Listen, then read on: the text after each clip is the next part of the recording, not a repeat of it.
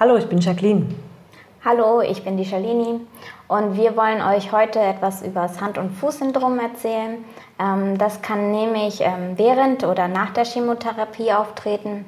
Und ja, wir wollen euch erklären, ähm, was man vorbeugend und unterstützend machen kann und wie man am besten die Symptome abmildern kann.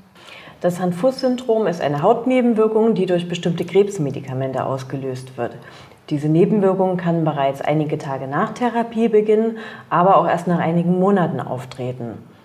Zu Beginn sieht man leichte Rötungen, es kann Taubheitsgefühl und Kribbeln in den Hand- und Fußinnenflächen auftreten. Es können allerdings auch andere Hautareale betroffen sein. Im Verlauf der Nebenwirkungen verstärken sich die Rötungen, es kann zu Blasenbildungen kommen, können Schwellungen entstehen und verdickte Hautareale.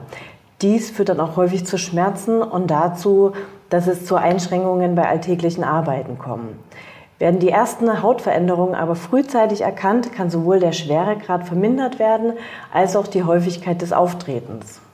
Ja, was man dagegen machen kann, ist zum Beispiel das Kühlen der Hände und der Füße. Ähm, der Stoffwechsel und die Durchblutung der Hände werden und der Füße werden dadurch, ähm, verlangsamt und man verhindert dadurch, dass das Chemotherapeutikum in die äh, äußeren Extremitäten wandert.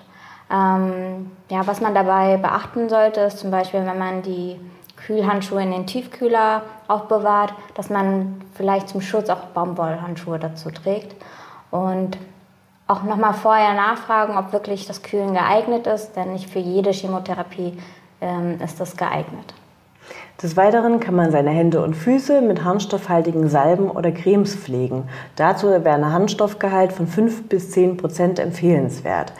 Damit kann man die Hände und Füße einfach mehrfach am Tag eincremen. Man kann allerdings auch einen Salbenwickel über die Nacht durchführen, indem man einfach die Salbe oder die Creme etwas dicker aufträgt und Baumwollhandschuhe darüber zieht. Ja, eine weitere Methode ist ein Leinsamenbad. Ähm, in den Leinsamen befinden sich Schleimstoffe, ähm, die auf einer Haut zum Beispiel einen Schutzfilm bilden. Für ein Leinsamenbad benötigst du 100 Gramm geschrotete Leinsamen. Die bekommst du in der Drogerie oder in einer Apotheke.